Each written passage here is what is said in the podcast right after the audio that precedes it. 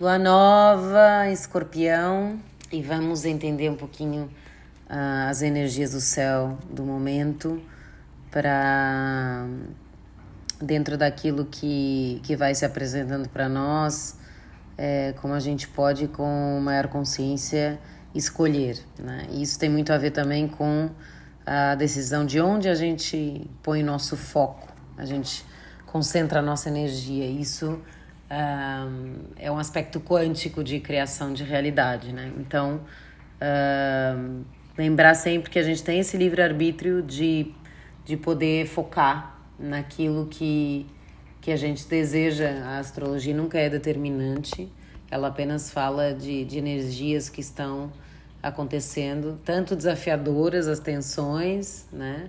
Como energias harmoniosas que, que podem nos ajudar também. Então a gente vai olhar aqui um pouquinho e hum, falando né, de como a gente pode reagir às situações que se apresentam, uh, a gente tem uma lua nova muito reativa. Né? A gente tem aspectos bastante tensos aqui no céu, mas também as coisas não acontecem por acaso, né? São coisas que precisam ser cutucadas ou vir à tona. É, a gente tem um, uma oposição uh, dessa lua nova, 20 graus 44 escorpião, uh, a Urano. Então, isso traz uma energia de terremoto, né? de coisas inesperadas que vão acontecer. Esse terremoto, porque Urano está em touro, pode ser literalmente um terremoto na natureza, né? Um aspecto sísmico, um abalo, alguma coisa uh, inesperada que acontece, disruptiva na natureza, né? Mas também, obviamente, pode ser um terremoto político, como a gente está vendo acontecer uh, em Israel, e também pode ser um terremoto emocional, uh, quando a gente pensa no, nos aspectos mais individuais uh, desse céu. Então, há coisas, há verdades que estão querendo vir à tona, verdades profundas, escorpião, que estavam enterradas, verdades ocultas. Uh, e, e, Urano é, um, é aquela energia de, de trans, é assim, escorpião é transformação, uh, Urano é revelações, revelações uh, chocantes, né? São é como se fosse são escândalos ou são coisas completamente inesperadas e que nos abalam, né? E abalam a nossa natureza, porque está em touro, uh, seja ela a nossa natureza física, nossa natureza uh, emocional, né? Porque a gente está com uma oposição a escorpião e está envolvendo a lua, né? Então envolve, claro, as questões íntimas, envolve também o nosso ego, o nosso sol, nossa luz, nosso brilho. Uh, e envolve também a, a, a, o material na questão financeira, porque Urano está em touro. Uh, e uh, a gente tem Marte também, em conjunção com essa lua nova. Né? E Marte é ação, é o guerreiro, é, é a energia, ó, guerreira, né? que abre caminho, que, que inicia coisas novas. Mas também pode trazer ao fazer oposição a esse Urano, o conflito, né? O conflito entre a minha liberdade e as restrições materiais que eu, que eu estou enfrentando, a, a minha, o meu desejo pessoal e a, a revolução uh, do, dos meus valores, né? Uh, e pode trazer também a reatividade no embate. Então, Pode haver discussões, pode haver uh, coisas que, que são extremamente disruptivas e que nos trazem reações uh, que podem ser agressivas, que podem ser uh, um pouco impulsivas, demasiado impulsivas, né? Marte também é impulso uh, e, e, nessa oposição ao Urano é, é essa reatividade que está aí no ar, né? E a gente tem também uma quadratura de Urano e a, da Lua Nova com Marte a Saturno.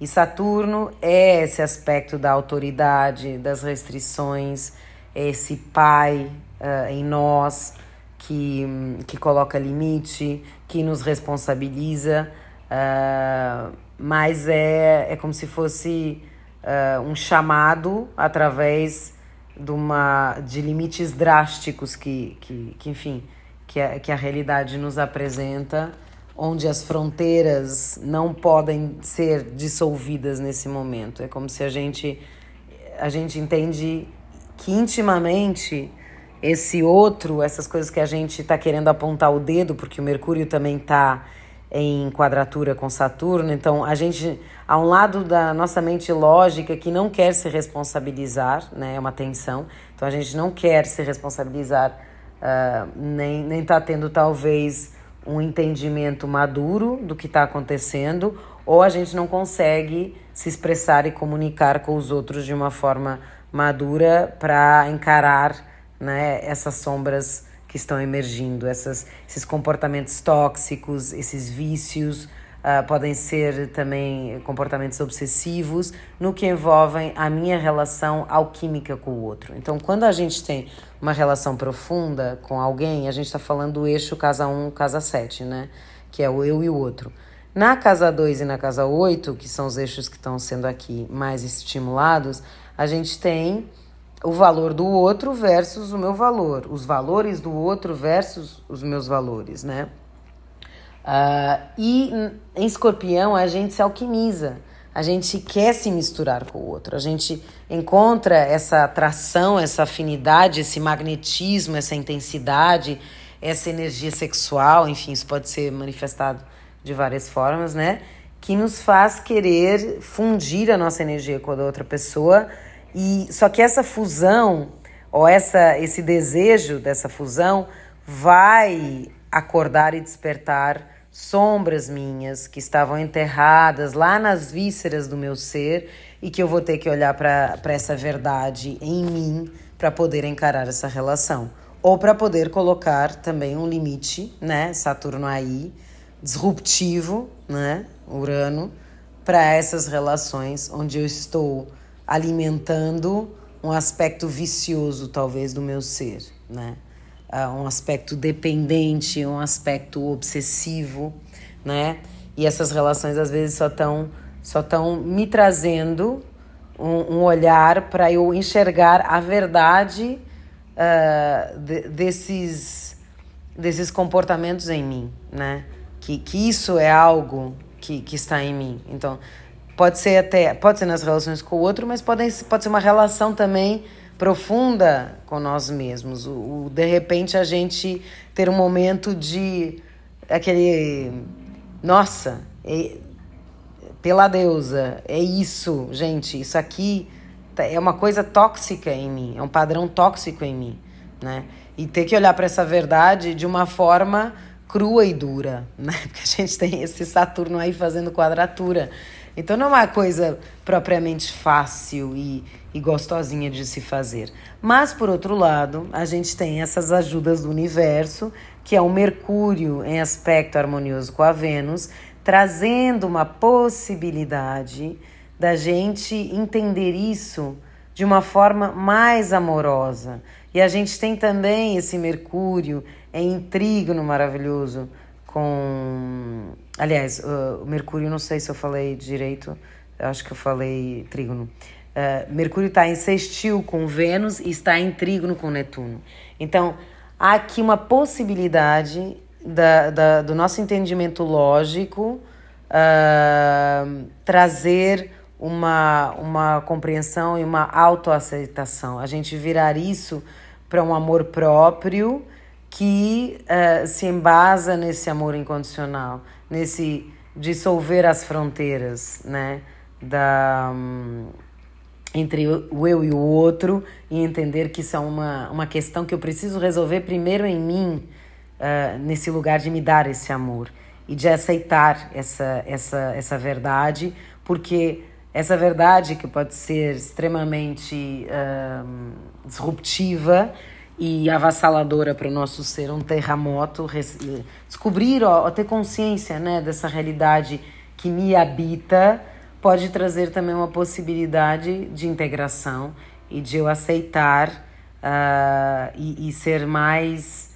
uh, compassiva ou compassivo comigo mesma para reconhecer que com amor talvez eu consiga dissolver essa, essa, esses amor por mim mesma, né? Dissolver esses, esses comportamentos obsessivos nos meus padrões, né? Que podem ser vícios alimentares, compulsões, é, hum, vícios sexuais também, né? Uh, vícios emocionais ou dependências emocionais. Então, como é que eu posso uh, ter essa compaixão por mim e entender que ali algo que precisa ser curado, né? Que precisa ser alquimizado em mim para que isso não tenha que transbordar o tempo inteiro na minha relação com o outro uh, e, e, e parar de apontar esse dedo, né? de haver aqui uma revelação que, por mais dolorosa que, que seja, revela algo em mim que eu preciso olhar, que eu preciso curar, que eu preciso alquimizar uh, e me responsabilizar, né? Por mais que seja dura essa responsabilidade, porque está lá aquele pai austero, aquele Saturno em, em peixes, fazendo essa quadratura também. Por outro lado, a gente também tem um Plutão, que é o regente moderno uh, de Escorpião, o regente antigo é, é Marte, né? E ele, o Marte traz, obviamente, toda essa reatividade, mas o Plutão traz uma, a, esse desejo da alma, né, de, de evoluir e de. Eh, a única quadratura que Plutão faz é com os nódulos da Lua, que é o nosso caminho evolutivo, seja coletivamente ou individual, né? Mas é como se, se algo não está alinhado é, com, com esse meu caminho evolutivo, é, é necessária essa transformação. Mas, ao mesmo tempo, essa transformação vai me trazer relações mais amorosas, uh, com, com relações que ressoam mais com o desejo da minha alma, da minha alma, Plutão em trígono com, com Vênus, uh, que tem a ver com o potencial de renascimento e de alquimização do meu próprio ser, uh, para eu me aproximar mais da verdade da, dessa minha alma e que essa, esses, essas coisas disruptivas que acontecem, embora seja mais difícil para o meu ser terreno entender, é um desejo da minha alma também que esses cortes venham, ou essas liberações, porque essa liberação uh, pode ser uh, esse, esse contato com essa minha verdade pode ser uma forma de eu me libertar dessa realidade que me aprisiona, né?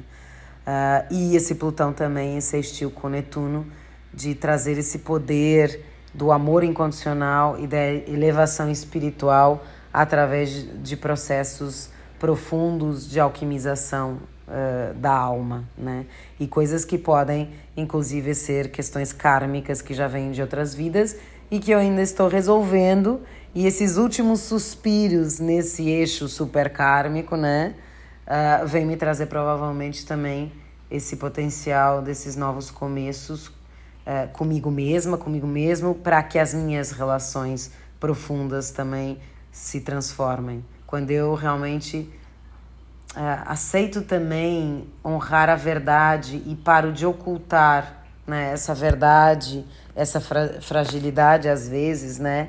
essa essência do meu ser que precisa é, primeiro se acolher para depois ser acolhido nas relações fora, né?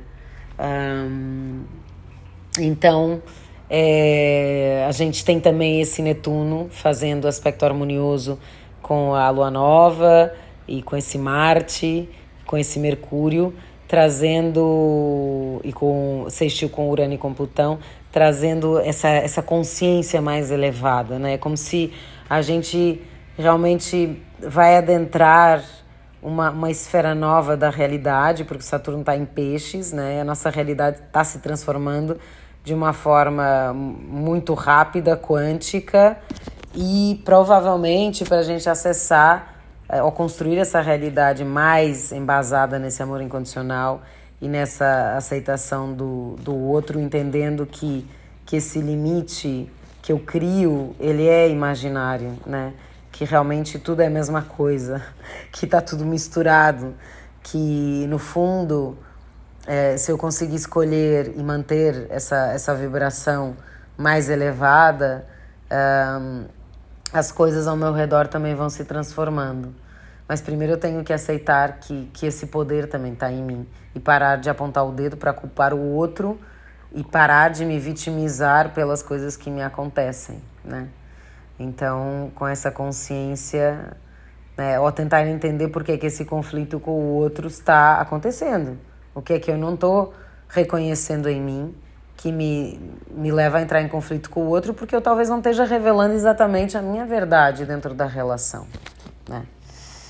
Então, é, muita força, né? É, força de amor pra gente e confiança e, e fé na, nesse amor incondicional que, que pode ser a, o nosso escape, né? A nosso ponto de harmonia para a gente não esbarrar e não, não entrar no, no conflito, na guerra, na, na energia da agressividade, que é sempre destrutiva, né?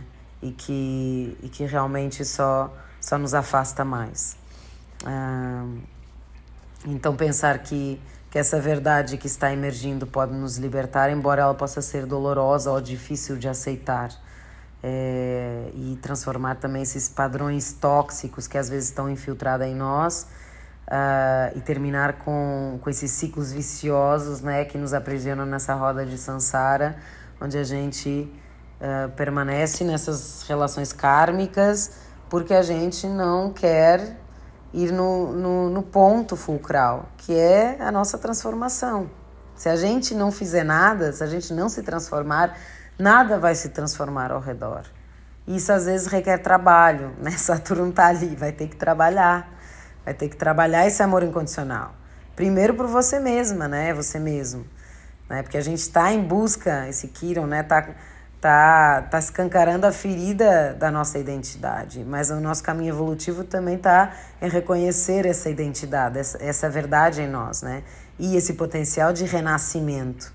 Então, a, a gente pode criar nova, uma nova realidade a partir do momento que a gente aceita se transformar e renascer e soltar é, essas coisas que nos aprisionam né, uh, nessas relações kármicas que já passaram e nesse desejo inconsciente, às vezes, de vingança ou de, de querer ajustar contas, né?